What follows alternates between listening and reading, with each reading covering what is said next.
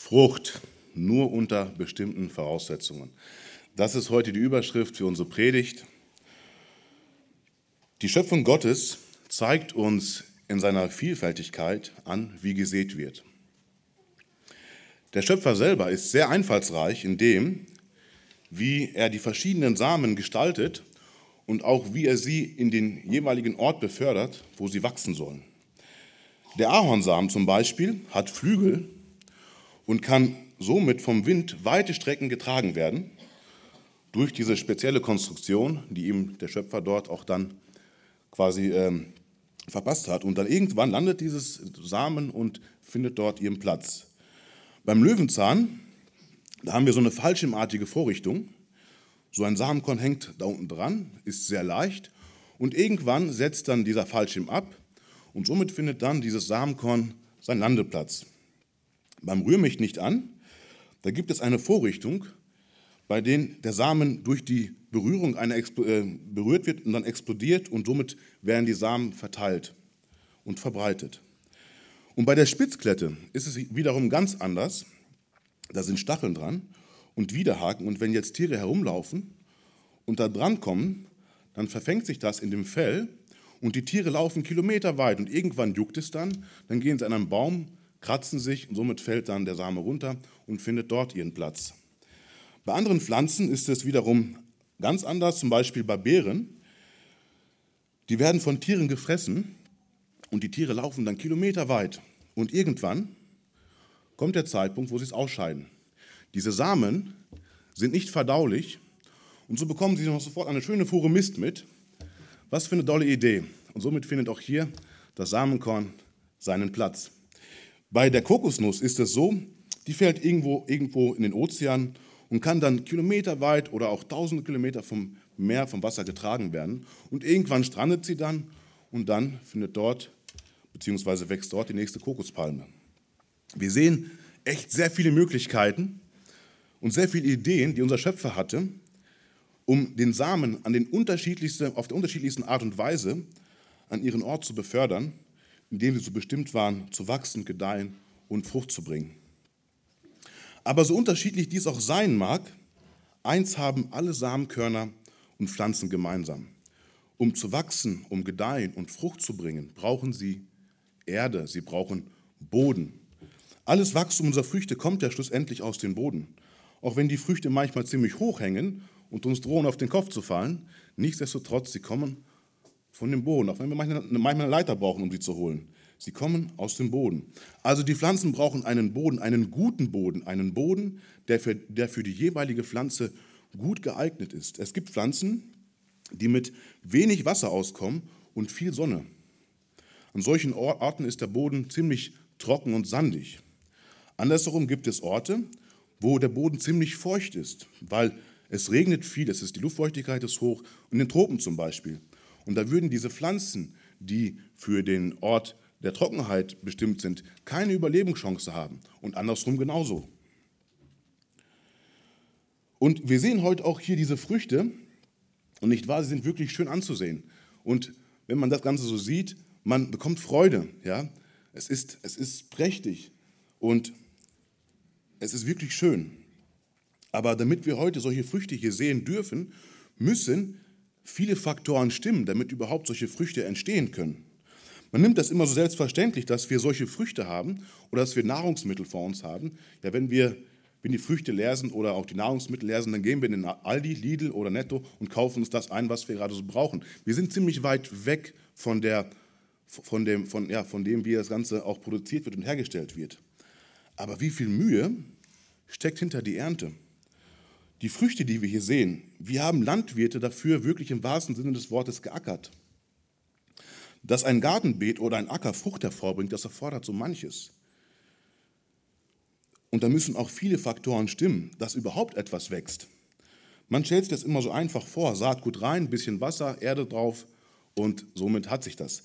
Das haben wir uns auch gedacht. Meine Frau und ich hatten dieses, äh, dieses Jahr vorgehabt, unseren Rasen mal neu zu sehen, beziehungsweise überhaupt mal Rasen zu sehen. Das, was wir da hatten, das war so was ähnliches.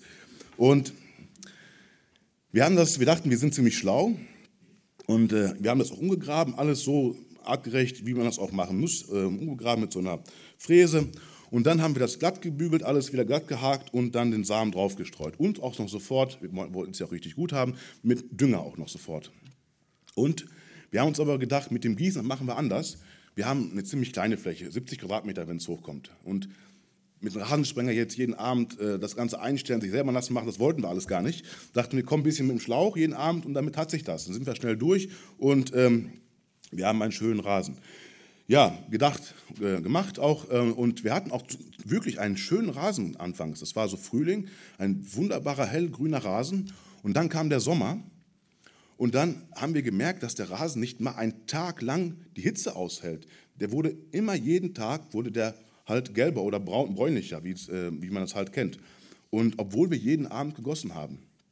Und dann hatten wir Gott sei Dank eine Schwester bei uns zu Besuch. Und äh, ihr haben wir dann unser Leid geklagt und haben gesagt, so und so sieht es aus, wir wissen nicht, was wir machen sollen. Das ist schon das so vielte Mal, dass wir Rasen sehen und das klappt nicht. Ja, dann hat sie gesagt, ihr müsst den Rasen lange gießen und nicht zu viel auf einmal, damit das Wasser tief durchdringen kann, damit die Samen tiefe Wurzeln schlagen können. Bei euch ist es folgendermaßen passiert, ihr habt nur oberflächlich gegossen und somit ist nur oben, sind kleine Wurzeln entstanden und die halten natürlich die Sonne nicht stand auf Dauer. Gut, das haben wir dann gemacht und Gott sei Dank, wir haben heute einen schönen Rasen. Das wollte ich kurz dazu sagen. Es müssen also sehr viele Faktoren stimmen. Der Zeitpunkt der Saat, der Zeitpunkt des Düngens, die Art und Weise der Bearbeitung, was nochmal für jede Pflanze individuell anders ist und auch die Art und Weise der Bewässerung, das hatten wir gerade, die Abernte, alles das muss stimmen, damit überhaupt Frucht wächst und damit überhaupt etwas entsteht. Und vieles von dem, was in der Landwirtschaft betrieben wird, hat doch einen geistlichen Vergleichspunkt. Nämlich, genauso ist es auch in unserem Leben. Damit geistliche Frucht, damit es geistliche Frucht gibt, müssen die Faktoren stimmen. Das, was bei dem, bei dem pflanzlichen Wachstumsvorgang erforderlich und notwendig ist, ist auch nicht anders bei uns. Es scheint uns so logisch ja, und so verständlich, wenn wir das jetzt so erklären. Aber dennoch tun sich die Menschen in der geistlichen Ebene dort unheimlich schwer. Und wir werden uns heute einen Text anschauen, wo es nämlich auch um diese Faktoren geht.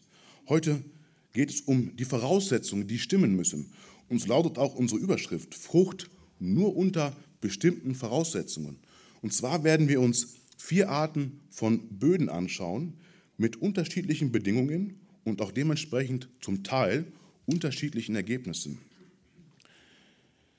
Schlag mit mir gemeinsam auf Markus 4, Vers 3 bis 20. Markus 4, Vers 3 bis 20. Hört zu. Siehe, der Seemann ging aus, um zu sehen. Und es geschah, als er säte, dass etliches an den Weg fiel, und die Vögel des Himmels kamen und fraßen es auf. Anderes aber fiel auf den felsigen Boden, wo es nicht viel Erde hatte. Und es geschah, und es ging sogleich auf, weil es keine tiefe Erde hatte.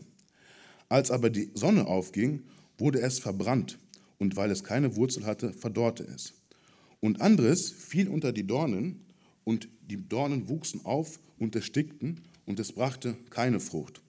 Und anderes fiel auf das gute Erdreich und brachte Frucht, die aufwuchs und zunahm, und etliches trug dreißigfältig, etliches sechzigfältig und etliches hundertfältig.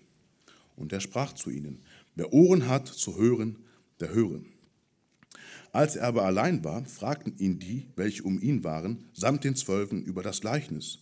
Und er sprach zu ihnen, euch ist es gegeben, das Geheimnis des Reiches Gottes zu erkennen.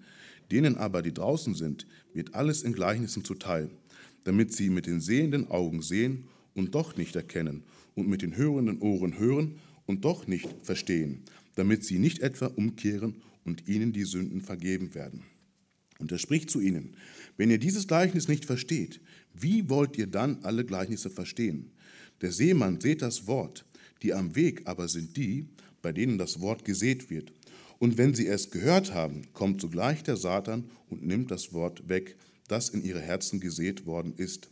Und gleicherweise, wo auch auf steinigen Boden gesät wurde, das sind die, welche das Wort, wenn sie es hören, sogleich mit Freuden aufnehmen. Aber sie haben keine Wurzel in sich, sondern sind wetterwendisch. Später, wenn Bedrängnis oder Verfolgung entsteht, um des Wortes willen, nehmen sie sogleich Anstoß. Und die, bei denen unter die Dornen gesät wurde, das sind die, das sind solche, die das Wort hören, aber die Sorgen dieser Weltzeit und der Betrug des Reichtums und die Begierden nach anderen Dingen dringen ein und ersticken das Wort, und es wird unfruchtbar. Und die, bei denen auf das gute Erdreich gesät wurde, das sind solche, die das Wort hören und es aufnehmen und Frucht bringen. Der eine 30-fältig, der andere 60-fältig und der dritte 100-fältig. Hört zu, siehe, der Seemann ging aus, um zu sehen. Das sind die Worte, womit Jesus dieses Gleichnis beginnt. Und wenn wir uns die ersten zwei Verse nochmal anschauen, die das Kapitel einleiten, im Vers 1 und 2, da lesen wir, und wiederum fing er an, am See zu lehren, und es versammelte sich eine große Volksmenge bei ihm, so dass er in das Schiff stieg und sich auf den See darin niedersetzte, und das ganze Volk war am Land auf dem See. Es war keine Seltenheit, dass Jesus vom See aus, äh, vom, vom Wasser aus gepredigt hatte. Wir finden diese, das immer wieder, dass Jesus das gemacht hatte. Und hier finden wir noch ein kleines Detail, was Markus uns hier nicht verschweigt. Die anderen Evangelien schreiben nicht darüber. Er hat sich in ein Schiff gesetzt, damit er ein bisschen höher ist und dementsprechend besser gehört werden kann. Und dann lesen wir in Vers 2, und er lehrte sie vieles in Gleichnissen und sagte zu ihnen in seiner Lehre. Und es ist echt interessant, wie Jesus jetzt hier beginnt in Vers 3. Hört zu. Diese beiden Worte, die haben mich so ein bisschen nachdenklich gemacht. Und ja, Jesus fordert sie auf. Er fordert auch uns auf, zuzuhören, was er uns heute zu sagen hat. Also es ist sorgfältige Aufmerksamkeit geboten. Hier und jetzt und auch damals dort. Und wir werden auch im Laufe der Predigt nochmal darauf, genauer darauf eingehen, warum Jesus diese Worte hier am Anfang verwendet. Es hat einen, einen tiefen Sinn, warum er diese Worte hier sagt. Und dann fährt er fort und leitet ein. Siehe, ein Seemann ging aus, um zu sehen. Und es geschah, Vers 4, als er sehte, dass etliches an den Weg fiel und die Vögel des Himmels kamen und fraßen es auf. Also der Boden des Weges ist also zu hart, als dass die Saat dort irgendwie aufgehen könnte. Die Vögel kommen, fressen es auf, es ist weg, nichts passiert. Das nehmen wir so zur Kenntnis. Vers 5 und 6. Anderes aber fiel auf den felsigen Boden, wo es nicht viel Erde hatte. Und es ging sogleich auf, weil es keine tiefe Erde hatte. Also, als aber die Sonne aufging, wurde es verbrannt. Und weil es keine Wurzel hatte, verdorrte es. Also, das Steinige war ein Felsengrund und wir lesen hier, dass es dünn mit Erde bedeckt war. Und die Erdschicht war so dünn, dass die Saat nicht tiefe Wurzeln schlagen konnte. Die Sonne kam, es ging sofort auf, ja, so ähnlich wie unser Rasen. Und als die Sonne kam, verdorrte es und es verbrannte. Und hier entsteht keine Frucht. Dann haben wir den Boden mit den Dornen. Und anderes fiel unter die Dornen, und die Dornen wuchsen auf und erstickten es, und es brachte keine Frucht. Auf dem nächsten Boden befanden sich Dornenbüsche, die der Saat das Licht wegnahmen und auch die Nährstoffe entzogen haben, und somit wurde es erstickt, und hier haben wir auch keine Frucht. Und dann kommen wir zum Vers 8. Und anderes fiel auf das gute Erdreich und brachte Frucht, die aufwuchs und zunahm. Und etliches trug 30-fältiges, etliches 60-fältig und etliches 100-fältig. Also zuletzt haben wir einen guten Boden. Einen Boden, der die Voraussetzungen für Frucht erfüllt. Der gute, die gute Erde war tief und fruchtbar. Es war demnach ideale Bedingungen. Einige der Körner brachten, wie gesagt, 30-fältig, 60 und 100-fältig. Und dann lesen wir in Vers 9 Worte, die wir schon so ähnlich am Anfang gehört haben. Und er sprach zu ihnen, wer Ohren hat zu hören, der höre. Zum Schluss dieses Gleichnisses fordert Jesus nochmal auf, die Zuhörer zuzuhören. Nämlich er spricht ja, wer Ohren hat zu hören, der höre. Wieso sagt er das? Saßen da in den Zuschauermengen vielleicht Leute, die ja taubstumm waren oder nicht hören konnten oder und überhaupt, warum redet Jesus hier in Gleichnissen? Die gleiche Frage stellten ihn auch die, die um ihn waren und seine Jünger. Vers 10. Als er aber allein war, fragten sie ihn, welche um ihn waren, samt den Zwölfen über das Gleichnis. Und er sprach zu ihnen, euch ist es gegeben, das, das Geheimnis des Reiches Gottes zu erkennen. Denen aber, die draußen sind, wird alles in Gleichnissen zuteil, damit sie mit sehenden Augen sehen und doch nicht erkennen und mit den hörenden Ohren hören und doch nicht verstehen, damit sie nicht etwa umkehren und ihnen die Sünden vergeben werden. Jetzt ist meine Frage oder unsere Frage vielleicht, wie ist das im Einklang zu bringen mit den Worten, die wir in 1 Timotheus Vers, äh, Kapitel 2, Vers 4 lesen. Dort steht nämlich, Gott will, dass alle Menschen gerettet werden. Ist das nicht ungerecht? Widerspricht sich hier das Wort Gottes? Nun, man muss bedenken, zu welchem Zeitpunkt der Herr diese ernsten Worte geredet hat. Es war ja nicht am Anfang seines Dienstes, sondern erst nachdem er seine Macht völlig entfaltet hatte und er beschuldigt worden war, durch die Obersten der Dämonen die Dämonen auszutreiben. Markus 3, Vers 22, unser Kontext. Und die Schriftgelehrten, die von Jerusalem herabgekommen waren, sprachen, er hat den Belzebul und durch den Obersten der Dämonen treibt er die Dämonen aus. Er wurde vom eigenen Volk verworfen. Und weil das Volk nicht mehr auf ihn hören wollte, gab er ihnen jetzt auch keine direkten Belehrungen mehr, sondern sprach ab jetzt in Gleichnissen, die nur diejenigen verstehen konnten, die ihm wirklich nachfolgen wollten. Erst als sie ihre Augen verschlossen haben, hat der Herr sie verklebt. Erst als sie ihn verworfen haben, wandte er sich von ihnen ab. So ähnlich war es auch damals beim Pharao.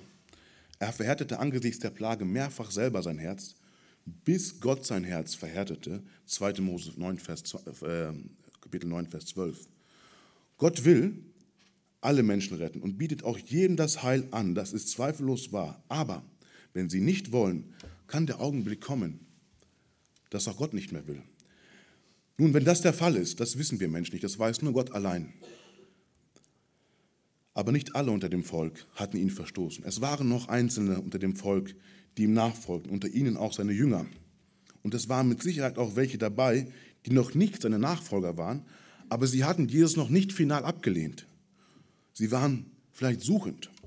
Und Jesus sagt uns in seinem Wort, was mit solchen Menschen geschieht, die ihn suchen. Matthäus 7, Vers 7, äh, Kapitel 7, Vers 7 bis 8. Bittet, so wird euch gegeben. Sucht, so werdet ihr finden. Klopft an, so wird euch aufgetan. Denn jeder, der bittet, empfängt. Und wer sucht, der findet. Und wer anklopft, dem wird aufgetan. Wenn du Jesus Christus von Herzen suchst, kannst du dir sicher sein, dass er sich von dir finden lassen wird. In Johannes 10, Vers 27 lesen wir folgende Worte. Meine Schafe hören meine Stimme und ich kenne sie und sie folgen mir nach. Und zu denen spricht Jesus hier, wer Ohren hat zu hören, der höre. Und deswegen spricht er in Gleichnissen zu den Menschen. Und die mit den Ohren, die noch funktionieren, die noch, die noch, die noch geistliche Ohren haben, die sollen jetzt zuhören. Und dann gehen wir weiter zu Vers 13. Und hier im Vers 13 beschreibt uns Markus auch ein Detail, was wir in den anderen beiden Evangelien nicht finden. Und zwar sagt er oder schreibt er in Vers 13, was Jesus zu den Jüngern spricht nach dieser Frage. Und er spricht zu ihnen, wenn ihr dieses Gleichnis nicht versteht, wie wollt ihr denn alle Gleichnisse verstehen? Dieses, dieser Vers hat mich auch sehr zum Nachdenken gebracht. Also mit anderen Worten, er tadelt die Jünger hier in Bezug auf dieses Gleichnis und fragt sie, wie sie erwarten konnten, komplizierte Gleichnisse zu verstehen, wenn sie noch nicht einmal dieses Einfache verstanden. Jesus sagt ihnen ja in Vers 11, euch ist es gegeben, das Geheimnis des Reiches Gottes zu verstehen. Aber es scheint hier so, als wenn sie nichts verstanden haben. Und so wie es hier aussieht, muss Jesus seinen Jüngern hier mal wieder Hilfestellung leisten.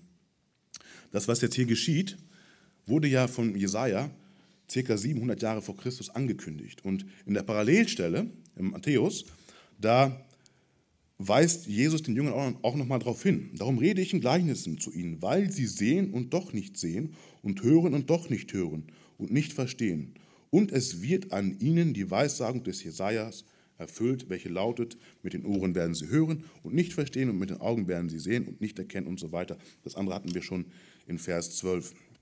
Es klingt hier so, als hätte Jesus ihnen sagen wollen: Naja, jetzt reißt euch mal zusammen. Ich erzähle euch wie das Gleichnis und ihr verzieht hier eure Gesichter nach dem Motto, was jetzt, was passiert denn jetzt hier? Und ich denke, das, was Gott uns hier sagen will oder was Jesus uns sagen will, ähm, ist das, wenn ihr meine Lehre verstehen, verstehen wollt, oder ihr müsst euch auch ja, einfach brieseln lassen, ist nicht. Gott fordert uns heraus, dass wir uns auch Mühe geben, es zu verstehen.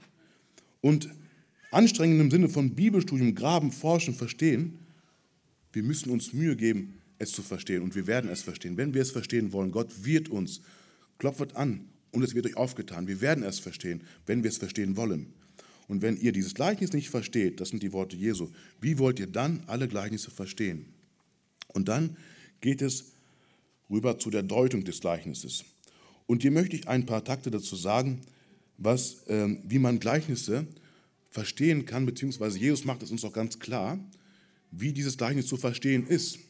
Es gibt nicht fünf verschiedene Versionen, man könnte es so verstehen, man könnte es aber auch so verstehen, naja, man könnte es aber auch so verstehen. Und jeder nimmt halt so für sich das raus, wie es halt naja, am besten passt. Und Jesus macht klar, das, was ich euch da gesagt habe, im Vers 3, von Vers 3 bis 9, werde ich euch jetzt erklären, was es bedeutet. Genau das. Es gibt nur eine Version, was das bedeutet. Und das macht Jesus hier klar. Und er fängt an in Vers 14. Der Seemann seht das Wort. Jesus sagt uns hier nicht, wer der Seemann ist. Es könnte er selbst sein oder auch derjenige, der in seinem Namen predigt. Aber er macht uns ziemlich klar und deutlich, was der Same ist. Also der Seemann seht das Wort. Die Saat ist das Wort Gottes. Und es ist so wichtig, und das muss uns auch bewusst sein, dass der Same ist und muss das Wort Gottes sein. Alles andere wäre nicht der Same. Es wäre irgendwas anderes, aber nicht der Same. Und hier haben wir die erste Voraussetzung für die Frucht. Der Seemann muss Samen ausstreuen, damit Frucht entsteht. Und hier haben wir wieder eine ganz logische Schlussfolgerung. Wenn ich Aprikosen sehe, dann werde ich auch Aprikosen ernten. Ich brauche nicht darauf warten, dass irgendwann Wassermelonen entstehen werden. Ja, und dennoch tue ich, tun sich heute die Menschen auch diesbezüglich unheimlich schwer und leider auch unter uns Christen. Wie viele Prediger, ich mache bewusst dieses, dieses Zeichen, ähm, sehen leider nicht mehr mit dem Wort Gottes. Das Evangelium wird verfälscht, es werden bestimmte Sachen weggelassen, es wird angepasst an der Situation. Und das, was dort hervorkommt, das ist kein geistliches Leben. Und es ist auch keine wirkliche Frucht. Und hier gilt das, was in Galater 6, Vers 7 steht. Irrt euch nicht. Gott lässt sich nicht spotten, denn was der Mensch sät, das wird er auch ernten. Und deswegen ist es so wichtig, dass man mit dem richtigen Samen, ja, dass man mit dem Samen überhaupt sät. Denn nur so kann Leben entstehen. Alles andere ist kein Same. Römer 10, Vers 17. Demnach kommt der Glaube aus der Verkündigung, die Verkündigung aber durch das Wort Gottes. Und nur so funktioniert es. Nur so, nur diese Option haben wir. Nur so kann Frucht entstehen und das fängt schon vor, dem wir es in den Boden hineinbegeben, schon an. Es muss der Same sein. Es muss das Wort Gottes sein. Und dann haben wir die vier verschiedenen Bodenarten, die uns hier beschrieben werden, und die stehen dafür, für menschliche Herzen, wie sie das Wort Gottes aufnehmen. Und wir beginnen mit dem ersten Boden, Vers 15. Die am Weg aber sind die, bei denen das Wort gesät wird, und wenn sie es gehört haben, kommt sogleich der Satan und nimmt das Wort weg, das in ihre Herzen gesät worden ist. Dieser Herzensboden, um den es hier geht, wird verglichen mit einem Weg. Ein Weg hat ja die Besonderheit, dass er ziemlich festgetreten ist und dass da auch nichts mehr wächst. Man kann es ja ziemlich schnell erkennen, dort wo Menschen oft entlanglaufen oder auch Tiere, dort wächst nichts. Umso mehr Menschen dort entlanglaufen, umso weniger wächst dort. Und man kennt ja auch dieses Sprichwort, wo der hintritt, da wächst kein Gras mehr. Und so können Herzen sein. Festgetreten. Wodurch? Durch die Sünde. Der Mensch, den Jesus hier mit dem Weg vergleicht, er sagt störrisch und ungebrochen Nein zum Herrn Jesus. Und Satan, er wird hier dargestellt durch die Vögel, die den Samen, das Wort Gottes, einfach wegpicken. Das Wort wird sofort weggenommen. Es kommt nicht mal zu einer Frucht, ja nicht mal zu einem Keimen des Samens. Es besteht keine Möglichkeit. Der Sünder bleibt von der Botschaft vom Wort Gottes ungerührt. Er ist ihr gegenüber gleichgültig und unempfindsam. Und überall, wo wir heute einen Weg finden, war früher mal kein Weg. Und irgendwann haben sich Menschen dafür entschieden, irgendwo entlang zu laufen. Und dann wurden es immer mehr. Und dann ist dort vielleicht ein Gehweg entstanden oder ein, eine Landstraße oder eine Autobahn. Und genauso war es auch in den Herzensböden oder der Menschen, die Jesus hier vergleicht. Es gab einen Zeitpunkt, wo an diesem Ort, wo jetzt der Weg ist, die Möglichkeit bestand, dass dort etwas wachsen konnte. Dieser Zeitpunkt war vorhanden. Aber es wurde nicht zugelassen, sondern es wurde mit der Zeit hart und festgetreten durch die Sünde. Man hat sich so an das Leben in der Welt und der Sünde gewöhnt und man empfindet nichts mehr für Gott. Ja, man hat sich bewusst Gott den Rücken gekehrt. Und das ist dramatisch. Und die Verse 11 und 12 stehen hier nicht zufällig im Kontext, wo Jesus den Jüngern erklärt, warum er denn jetzt in Gleichnissen redet. Damit das Volk, was ihn verworfen hat, von der Botschaft ab jetzt unberührt bleibt. Das ist Gericht. Sie hatten die Gelegenheit, Gott, sie hatten die Gelegenheit, Frucht zu bringen. Doch nun gleicht ihr Herzensboden dem eines Weges. Es ist verhärtet. Herzen werden hart mit der Zeit. Es geschieht nicht auf einmal. Es geschieht mit der Dauer. Wenn Sünde immer mehr in meinem Leben eingehält, da entsteht Verhärtung und Ablehnung. Nun so viel zum ersten Boden. Wir haben keine Frucht. Der zweite Boden, der steinige Boden oder auch felsige Boden genannt. Und gleicherweise, Vers 16, wo auf steinigen Boden gesät wurde, das sind die, welche das Wort, wenn sie es hören, sogleich mit Freuden aufnehmen, aber sie haben keine Wurzel in sich, sondern sind wetterwendisch. Später, wenn Bedrängnis oder Verfolgung entsteht, um des Wortes willen, nehmen sie sogleich Anstoß. Felsige Böden sind vielleicht auch zum Teil mit Erde bedeckt, so wie wir es hier gelesen haben, aber es sind sehr schlechte Bedingungen, um nachhaltig Frucht hervorzubringen. Alles, was dort wächst, wächst auf der Oberfläche, weil tiefe Wurzeln schlagen kann es ja nicht, da ist ja schon der Felsen. Ein Felsenboden ist ideal geeignet als Fundament eines Hauses. Wir hatten das letzte, letzte Woche in der Predigt. Aber wir sehen, für den Ertrag einer Ernte ungeeignet. Und die Menschen, die Jesus mit diesem Boden vergleicht, regieren auch nur sehr, sehr oberflächlich auf das Wort Gottes, auf den Samen. Vielleicht bekennen sie sich in einer emotionalen Atmosphäre, einer Evangelisationsveranstaltung. Das mag sein. Oder sie sind auf einem Lobpreis-Worship-Gottesdienst, wo es einfach nur reicht, die Hand hochzuheben, yo, ich bin auch dabei. Und sie sind völlig übermannt von der Atmosphäre, sie sind gehypt, würde man heutzutage sagen. Sie stimmen nur mit dem Verstand zu, haben sich aber nie Christus wirklich hingegeben. Jesus beschreibt sie hier als solche, die das Wort zugleich mit Freuden aufnehmen. Und das klingt ja eigentlich gut. Sie nehmen das Wort mit Freuden auf. Was für eine gute Eigenschaft. Es gibt hier aber ein Aber. Aber sie haben keine Wurzel in sich, sondern sind wetterwendisch. Später, wenn Bedrängnis oder Verfolgung entsteht und das um des Wortes willen, nehmen sie sogleich Anstoß. Sie sind leicht zu begeistern, so ziemlich offen für alles. Sie nehmen das Wort mit Freuden auf, aber es wäre besser für sie gewesen, wenn sie es in tiefer Reue und Buße und Zerbrochenheit über ihren Zustand täten. Für eine Zeit scheinen sie gut voranzukommen, aber wenn Bedrängnis oder Verfolgung ihrem Bekenntnis folgen, dann entscheiden sie sich für den leichteren Weg. Die Kosten sind ihnen dann doch zu hoch und sie geben alles auf. Sie sind so lange Christ, wie es ihnen in ihrem Leben passt und es ihnen Vorteile verschafft. Aber wenn es darauf ankommt, in einer Verfolgung zum Beispiel Christus zu bekennen oder es in ihnen plötzlich ein Hindernis in ihrer Karriere oder im Freundeskreis oder die Anerkennung ist nicht mehr so da, naja, weil ich darf ja nicht mehr mitmachen mit dem, was ich bis jetzt gemacht habe, dann zeigt es sich wirklich, ob sie echte Christen sind. Und es kommt hier auch nicht zu einer Frucht. Wir halten fest, der zweite Boden, keine Frucht. Dann haben wir den dritten Boden, der Boden mit Dornen. Vers 18 und 19. Und die, bei denen unter die Dornen gesät wurde, das sind solche, die das Wort hören, aber die Sorgen dieser Weltzeit und der Betrug des Reichtums und die Begierden nach anderen Dingen dringen ein und ersticken das Wort und es wird unfruchtbar.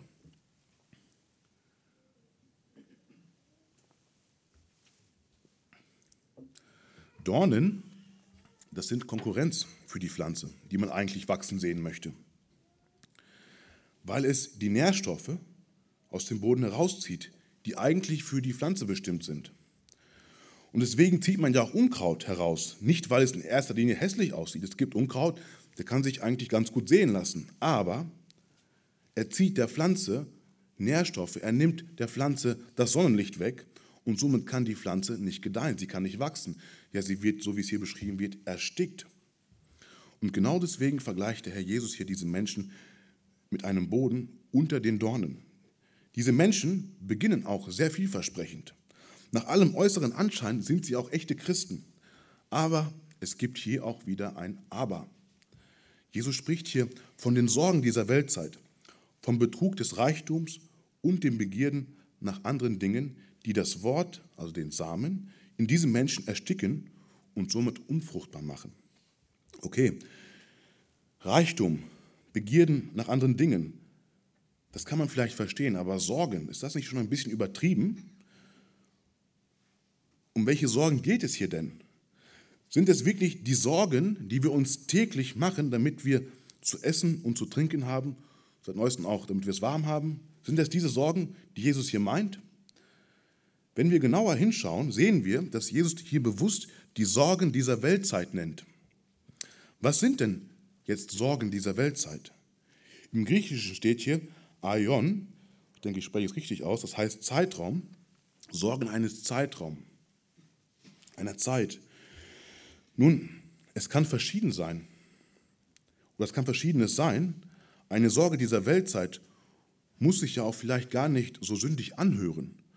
Und wir können jetzt, denke ich, auch keine Liste aufstellen, wo man ganz genau unterscheiden kann, das sind Sorgen dieser Weltzeit, die ersticken die Frucht und das sind nicht Sorgen dieser Weltzeit. Es kann ganz individuell sein. Beispiel, bei dem einen ist es vielleicht die Karriere, die er sich so sehr widmet, dass alles andere, Ehe, Familie, Kinder, Freunde, dermaßen darunter leiden, ja, und von der Gemeinde und Gott ganz zu schweigen ist. Ist eine Karriere verwerflich? Ganz sicher nicht. Es gibt viele Menschen, die eine Karriere machen und leben mit Gott und Gott segnet sie. Aber die Prioritäten waren hier anders gesetzt oder sind anders gesetzt. Der andere hat vielleicht ein sehr aufwendiges Hobby. Jetzt nehme ich mal ein Extrembeispiel. Er ist vielleicht Vorstand eines Fanclubs einer Bundesligamannschaft, mag ja sein, wo es gilt, jedes Heimspiel dabei zu sein und am besten auch noch jedes Auswärtsspiel. Und wenn die Mannschaft gut genug ist, spielt sie auch noch in der Champions League, dann ist noch Mittwoch und Dienstag auch noch was dran. Der Mann oder dieser Mensch hat keine Zeit. Oder? Wo bleibt hier noch Zeit für die Gemeinde? Wo bleibt hier noch Zeit für Gott? Andere Menschen zum Beispiel hört man sagen, ich glaube auch an Gott. Aber ich glaube so für mich.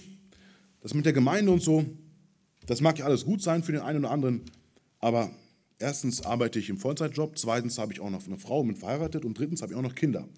Und jetzt erzähl du mir mal, wo da noch Zeit ist für Gemeinde, für Gott und überhaupt. Vielleicht ist es auch oder ist meine ganze Sorge auch mein Geld? Wie ich jetzt am besten oder am schnellsten mein Geld anlegen kann, dass ich noch mehr erwirtschaften kann. Und ich stecke alle Kraft und alle Sorgen, die ich habe, in dieses, in dieses Geld. Und nicht umsonst schreibt Jesus hier im Vers 19, äh, deutet er es darauf hin. Und lass uns mal 1 Timotheus Verse 6, 9 bis 10 lesen. Denn die, welche reich werden wollen, fallen in Versuchung und Fallstricke und viele törichte und schädliche Begierden, welche die Menschen im Untergang und Verderben stürzen. Denn die Geldgier ist eine Wurzel alles Bösen. Etliche, die sich hier hingegeben haben, sind vom Glauben abgeirrt und haben sich selbst viel Schmerzen verursacht. Gut, jetzt sagt vielleicht der eine oder andere, das dann geht mich ja nicht, ich habe ja kein Geld, ich bin ja gar nicht reich. Vorsicht, geldgierig sein kann man auch, wenn man kein Geld hat. Das ist alles möglich. Nun, halten wir fest, Dornen sind da, wo die Ziele dieser Welt, die in sich vielleicht gar nicht so sündig aussehen, Jesus überwuchern und das Leben mit ihm ersticken. Also die zwischen den Dornen gesäten sind denen gleich, die das Wort Gottes in ihren Herzen ersticken lassen. Und dies bewirkt die Welt in dreifacher Weise. Erstens die Sorge dieser Weltzeit, durch den Betrug zweitens des Reichtums, der zuerst in der Versuchung führt und dann zur Fall bringt. Und drittens Schließlich versenkt die Begierde nach den übrigen Dingen den Menschen ins Verderben und den Untergang, wie wir es auch in 1 Timotheus 6, Vers 9 gelesen haben. Und auch hier kommt es zu keiner Frucht. In Markus 4, 7, wo Jesus das Gleiche erzählt, sagt er auch nochmal, und es brachte keine Frucht. Jetzt haben wir uns die drei verschiedenen Herzensböden genauer angeschaut und kommen immer wieder zum gleichen Ergebnis. Keine Frucht.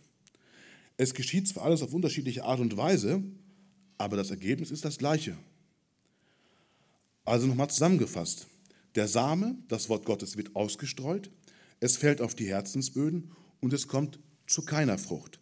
Was sagt uns das? Nun, wir haben es bis jetzt noch mit keinem echten wiedergeborenen Christen zu tun. Diese drei Arten von Menschenherzen, die Jesus hier beschreibt, sind nicht drei unterschiedliche Einstufungen von Christen. Nein, es sind keine Christen. Es handelt sich hier um einen Menschen, der die Voraussetzungen oder um Menschen, die die Voraussetzungen und damit Frucht entstehen kann, schlichtweg nicht erfüllen. Und ich sagte ja eingangs, obwohl die Prinzipien uns in der pflanzlichen Welt uns klar sind und auch logisch erscheinen, tun wir uns in der geistlichen Ebene hier unheimlich schwer. Und es ist interessant, wir haben drei Böden, wo keine Frucht entsteht und jetzt kommen wir zu einem Boden, wo noch Hoffnung da ist. Das gute Erdreich, Vers 20. Und die, bei denen das gute Erdreich gesät wurde, das sind solche, die das Wort hören und es aufnehmen und Frucht bringen. Der eine 30-fältig, der andere 60-fältig, der dritte 100-fältig. Beim guten Boden haben alle Faktoren gestimmt. Es wurden alle Voraussetzungen erfüllt. Das Wort also, der Same wurde gestreut, es konnte tiefe Wurzel schlagen und die Erde hatte genügend Nährstoffe und es kommt zur Frucht. Bei dem einen 30-fältig, der andere 60-fältig, der dritte 100-fältig. Hier wurde das Wort Gottes wirklich angenommen. Koste es, was es wolle. Das Wort wurde im Glauben empfangen und brachte geistliche Frucht. Das sind wirkliche Jünger Jesu. Das hier sind wirklich wiedergeborene Christen. Aber auch sie, so haben wir gelesen, tragen unterschiedliche, im unterschiedlichen Maße Frucht. Das christliche Leben hat verschiedene Grade der Fruchtbarkeit, 30-fach, 60-fach, 100-fach. Und Umstände oder auch Gewissenhaftigkeit können die geistliche Fruchtbarkeit variieren oder auch beeinflussen. Manche können nur ein gewisses Maß tragen und werden eine volle Belohnung haben. Andere wiederum werden Schaden erleiden, wenn sie ihre Belohnung empfangen. Das lesen wir in 1. Korinther 3. Nun, das fruchtbarste Leben hängt vom Leben eines Menschen ab, der dem Wort Gottes sogleich gehorsam ist, bedingungslos gehorcht und es befolgt. Aber obwohl, oder auch, ob, obwohl die Gläubigen nicht alle die gleiche Frucht bringen, zeigen sie alle durch die Frucht, die sie bringen, dass sie Leben aus Gott haben. Und wenn wir das jetzt mal mathematisch betrachten, es war interessant, das mal auszurechnen, einfach, also ein Samen ist 100 Prozent, 30-fach wäre demnach 3000 Prozent. Klingt schon mal ganz anders. 60-fach demnach 6000 Prozent oder 10.000 Prozent. Von solchen Erträgen können wir nur träumen, ja, wenn wir in dieser Welt solche, solche prozentualen Ergebnisse hätten. Und was ich damit sagen will, es ist wirklich unmöglich, die Bedeutung einer einzigen Bekehrung zu ermessen. Und ich möchte uns dazu eine kleine Geschichte vorlesen. Sie wird uns ungefähr vier bis fünf Minuten nehmen, aber lass uns das tun. Und damit möchte ich das nochmal so ein bisschen versuchen zu verdeutlichen, was es, was es heißt. Folgende Geschichte hat sich mal in der Stadt Sydney vorgetragen. In Sydney lebte ein alter Mann. Und dieser Mann hatte sich eine besondere Sache angeeignet, nämlich er gab in einem Geschäftsviertel immer wieder Traktate weiter. Nun kamen alle möglichen Leute dort vorbei und er drückte ihnen die Traktate in der Hand und gab ihnen immer diese Frage mit, wenn sie in dieser Nacht sterben werden, sind sie dann im Himmel? Und dann haben die Leute dieses genommen und sind dann weitergegangen. Und oft ist es so gewesen, dass sie dann im Flugzeug oder sonst irgendwo gewesen sind und das gelesen haben.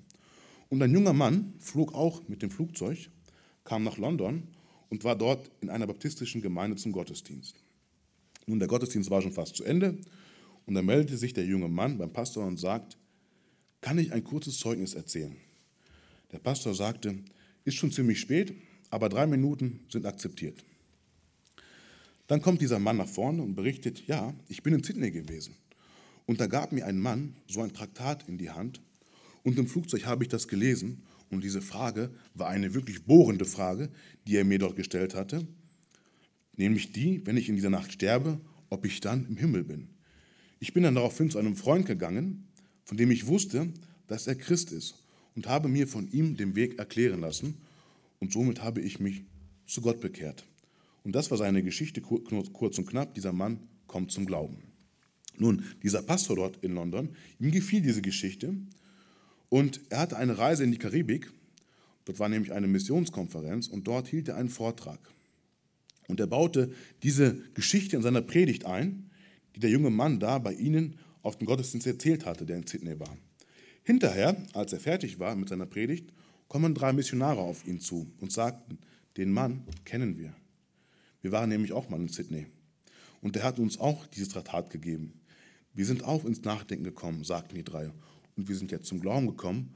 Und nicht nur das, wir sind jetzt Missionare geworden. Merkwürdig, denkt er. Bis dorthin, bis in die Karibik redet man von diesem Mann. Und dann hatte dieser Pastor in Indien zu tun. Er hielt dort auch Vorträge. Und in Indien erzählte er jetzt schon diese Geschichte in zweifacher Version. Einmal die von diesem Mann aus dem Gottesdienst und einmal aus der Karibik. Hinterher kommt auch ein Inder auf ihn zu und sagt, der Mann, den Mann kenne ich auch. Ich war Angestellter bei der Regierung und hatte dienstlich in Sydney zu tun. Und dann gibt mir dort in der Georg Street ein älterer Mann ein Traktat und gibt mir diese Frage mit. Wenn Sie in dieser Nacht sterben, werden Sie in dem Himmel sein? Und diese Frage hat mich sehr bewegt und ließ mich nicht in Ruhe. Und als ich dann in Indien war und ankam, ging ich zu einem Hindu-Priester und fragte ihn, wie man denn in den Himmel kommt. Nun, dieser war wirklich ehrlich und sagte ihm, das weiß ich nicht. Aber wir haben ja am Ende der Straße eine Missionsstation und die könnten das, glaube ich, wissen. Und dann ging er dorthin. Leute haben ihm wirklich helfen können. Sie haben mit ihm gebetet. Er durfte sich zu Jesus bekehren. Und daraufhin wurde er Missionar. Das war seine Geschichte, der Mann aus Indien. Es verging eine etwas längere Zeit und da hatte dieser Pastor selbst in Sydney zu tun. Und jetzt, wo er da war, erinnerte er sich wieder an die Geschichte, die er schon in mehrfacher Weise erzählt hatte. Und nun ging er in Sydney in eine Gemeinde und fragte, ob man diesen Mann hier kennt, der da immer diese Traktate in der Georg Street verteilt. Und dann sagte, äh, und dann sagte man, ja, diesen Mann kennen wir. Er ist schon ziemlich alt geworden, aber wir können ihn mal dahin bringen. Dann gingen sie hin und trafen diesen inzwischen schon sehr alt gewordenen Mann. Da angekommen machte der Mann ihnen noch einen Tee und so kamen sie ins Gespräch. Und somit fragte ihn dieser Pastor aus London, Sagen Sie mal, ich habe gehört, dass Sie diese Traktate verteilen. Haben Sie jemals in Ihrem Leben gehört, dass sich dadurch Menschen bekehrt haben? sagte der alte Mann. Nein, niemals. Ich habe die immer weitergegeben, habe meinen Satz gesagt und habe dann nie wieder etwas von, die, von ihnen gehört. Und jetzt packt der Pastor aus und erzählt ihm diese ganzen Geschichten, die Menschen aus aller Welt über ihn erzählen, wie sie durch den Dienst, seinen Dienst zum Glauben gekommen sind. Und nicht nur das, nicht wenige von ihnen sind Missionare geworden. Und dann wollte der Pastor wissen, wie er denn auf diese Idee gekommen war. Daraufhin antwortete der alte Mann, als ich noch jung, ein junger Mann war, da war ich auf, ein, auf einer Kriegsmarine und diente auf einem Kriegsschiff. Und ich war so ein Bursche, der den anderen Leuten das Leben ziemlich schwer gemacht hatte. Und eines Tages wurde ich ziemlich krank da auf dem Schiff. Und natürlich hatte ich auf, auf dem Schiff keinen Menschen, der sich um mich kümmern wollte.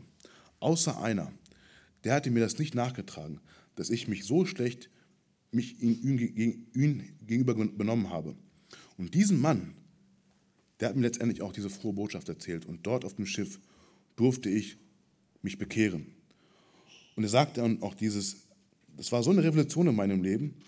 Und Gott hat mir so eine Dankbarkeit geschenkt, dass er sich vornahm, jeden Tag Menschen, mindestens zehn Menschen, dieses Traktat weiterzugeben oder diese Frage mitzugeben. Und so erfuhr er jetzt von seinem Wirken, wie er diesen einfachen Dienst getan hat und so viel bewirkt hatte, ohne dass er davon was wusste. So viel zu der Geschichte aus Sydney. Also diese Geschichte soll uns verdeutlichen, was es heißt, 30, 60 oder 100-fach Frucht zu bringen. Dieser Christ kam durch den Wandel und das Wirken eines anderen Christen auf dem Marineschiff zum Glauben. Daraufhin gab, Gott dieses, gab er Gott dieses Versprechen, diese Traktate zu verteilen durch das Verteilen der Traktate und der sonderbaren Frage, die er den Leuten stellten, kamen andere Menschen zum Glauben. Etliche von denen wurden zu Missionaren. Durch ihren Dienst bekehren sich wiederum Menschen zu Jesus. Unter diesen sind wiederum Menschen, die vielleicht Sonntagsschullehrer werden. Und dann bekehren sich wiederum junge Menschen zum Glauben. Und das geht immer so weiter und so weiter und so weiter. Also wir merken, ähm, was, was für eine Kettenreaktion im Gang gesetzt wird durch die Bekehrung eines einzigen Menschen. Verstehen wir? Und das ist so wunderbar. Das ist so schön. Und das alles geschieht, wenn der Same, das Wort Gottes, auf guten, auf fruchtbaren Boden fällt. Jesus spricht hier davon, dass sie das Wort Gottes hören, dann nehmen sie es auf und dann bringen sie Frucht. Jakobus 4, 22 bis 25. Seid aber Täter des Wortes und nicht bloß Hörer, die sich selbst betrügen. Denn, wenn, denn wer nur Hörer des Wortes ist und nicht Täter, der gleicht einem Mann, der sein natürliches Angesicht im Spiegel anschaut. Er betrachtet sich und läuft davon und bald und hat bald davon vergessen, wie er gestaltet war. Wer aber hineinschaut in das vollkommene Gesetz der Freiheit und darin bleibt, dieser Mensch, der kein vergesslicher Hörer ist, sondern ein wirklicher Täter, ist, er wird glückselig sein in seinem Tun. Also sie sind nicht nur Hörer, das waren die anderen drei Kategorien von Menschen auch. Alle haben gehört. Sie sind Täter des Wortes. Und weiter vergleicht Jakobus hier das Wort Gottes mit einem Spiegel. Wenn Menschen nicht oft in den Spiegel schauen, dann kann man das ziemlich schnell erkennen. Es ist nicht schwer. Und erfahrungsgemäß verbreiten diese Menschen auch keinen guten Geruch, weil sie sich auch nicht oft waschen. Das müssen wir so zur Kenntnis nehmen. Und im Geistlichen ist das nicht anders. Wenn wir nicht oft in den Spiegel schauen, dann sehen wir nicht gut aus. Und diese Menschen, ja, die nicht nur Hörer sind, sondern auch Täter des Wortes, sind denen, ähm, sie schauen täglich in den Spiegel und lassen sich immer wieder neu vom Wort Gottes zurechtbringen. Sie verbreiten einen angenehmen Geruch, sie verbreiten eine angenehme Atmosphäre. Ja, sie sehen wunderbar aus. Und um jetzt wieder auf den Text in Markus 4 zurückzukommen, demnach wird der Same wird immer wieder neu ausgestreut, er fällt immer wieder neu auf fruchtbarem Boden und bringt immer wieder neu Frucht, noch und nöcher. So sieht's aus. Ich komme zum Schluss. Wir haben uns jetzt diese vier Herzensböden angeschaut. Einmal der Weg, wo es nicht mal die Chance hatte zu keimen, es wurde sofort weggenommen. Dann der felsige Boden, wo es schnell aufging und dann verdorrte und doch keine Frucht brachte. Dann hatten wir das unter die Dornen gesäte, was durch die äußeren Einflüsse erstickt wurde und somit gab es auch keine Frucht. Und dann hatten wir das gute Erdreich, was viel Frucht brachte, was 3000-prozentig, 6000-prozentig und 10.000-prozentig Frucht brachte, um das mal so auszudrücken. Und jetzt ist die Frage an dich, welcher Boden bist du? Wenn du einen der drei ersten Böden gleichst, mache dir ernsthafte Gedanken. Du weißt, welches Ergebnis sie hervorgebracht haben nämlich keine Frucht. Und wenn du dich zu dem guten Erdreich zählen darfst, dann danke Gott dafür und lass dich immer wieder neu mit seinem Samen besehen, damit du noch mehr Frucht bringst, indem du dir Zeit nimmst mit Jesus, mit Gott und sein Wort. Les sein Wort. Kurzer Vergleich. Ein Hektar sind 10.000 Quadratmeter. Wenn ich da nur drei oder fünf Samenkörner ausstreue auf dieser riesigen Fläche, was wäre das für eine Verschwendung? Ich habe eine große Fläche zur Verfügung und ich streue nur wenig Samen aus. Das Ergebnis können wir uns schon denken. Und Gott hat uns eine riesige Fläche, die fruchtbar ist oder die, die gut ist, geschenkt und wir dürfen sie nutzen. Und so möchte ich dich motivieren, lese sein Wort, studiere sein Wort. Es gibt so viele Möglichkeiten, Predigten anhören, man kann Bücher lesen, man kann Kommentare lesen damit du noch mehr Frucht bringst, damit diese große Fläche mit viel Samen bestreut wird und somit viel Frucht bringt. Aber jetzt wieder zurück zu dir. Wenn du aber erkennst, eigentlich gehöre ich zu den einen der ersten drei Böden. Welcher genau, wirst du selber wissen. Aber du hast einen innigen Wunsch. Du hast einen wirklichen Wunsch. Ich möchte. Ich möchte so gerne Frucht bringen. Und jetzt fragst du dich, wie kann ich ein fruchtbarer Boden werden? Nun, ich möchte dir heute eine Antwort geben. Ich habe hier drei Punkte, die möchte ich dir mitgeben auf dem Weg. Erstens, indem du zugibst, dass Sünde in deinem Leben ist. Römer 3, Vers 23. Denn alle haben gesündigt und verfehlen die Herrlichkeit, die sie vor Gott haben sollten. Die Voraussetzung ist, dass du dir deiner Niedrigkeit vor Gott bewusst bist und erkennst, dass du von Geburt an ein Sünder bist, sündige Dinge tust und dich diese Sünde von Gott trennt. Bist du bereit, das zuzugeben und Gott deine Sünden zu bekennen? Dein Schuldproblem kann nie gelöst werden, wenn du dir nicht eingestehst, dass du ein Problem hast. Der zweite Punkt, in dem du umkehrst. So tut nun Buße und bekehrt euch, dass eure Sünden ausgetilgt werden, damit Zeiten der Erquickung vom Angesicht des Herrn kommen. Das heißt, dass du dich von der Sünde, von dem sündigen Ding in deinem Leben abwenden musst. Du änderst dein Denken und deine Einstellung zur Sünde. Vor allem aber nimmst du eine Kursänderung vor in deinem Leben. Du kehrst der Sünde den Rücken. Du machst eine 180-Grad-Wende. Bist du bereit, umzukehren? Und dann drittens, indem du dein Vertrauen auf Jesus Christus setzt. Apostelgeschichte 16, Vers 31. Sie aber sprachen, Glaube an den Herrn Jesus Christus, so wirst du gerettet werden, du und dein Haus. Es gibt tatsächlich nur einen einzigen Weg, um Vergebung für deine Schuld zu bekommen.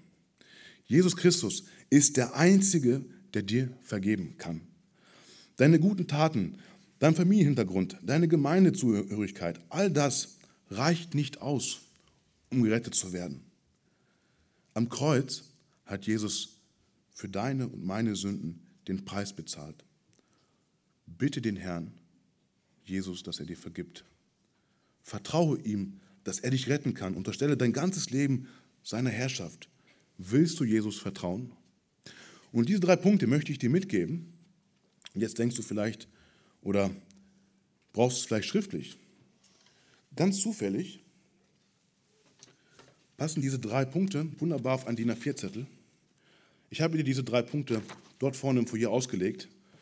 Wenn du tiefer darüber nachsinnen möchtest und du dir Gedanken machst darüber und dir die Frage stellst, wie kann ich ein fruchtbarer Boden werden, dann nimm dir das mit, lies es dir nochmal durch, geh nochmal die Bibelverse durch und möge Gott Gnade walten lassen in deinem Leben, dass diese drei Punkte in deinem Leben Einzug halten. Und ich verspreche es dir, du wirst Früchte bringen, und zwar Früchte für die Ewigkeit. Und ich schließe mit dem Satz, mit dem ich angefangen habe. Frucht nur unter bestimmten Voraussetzungen. Amen.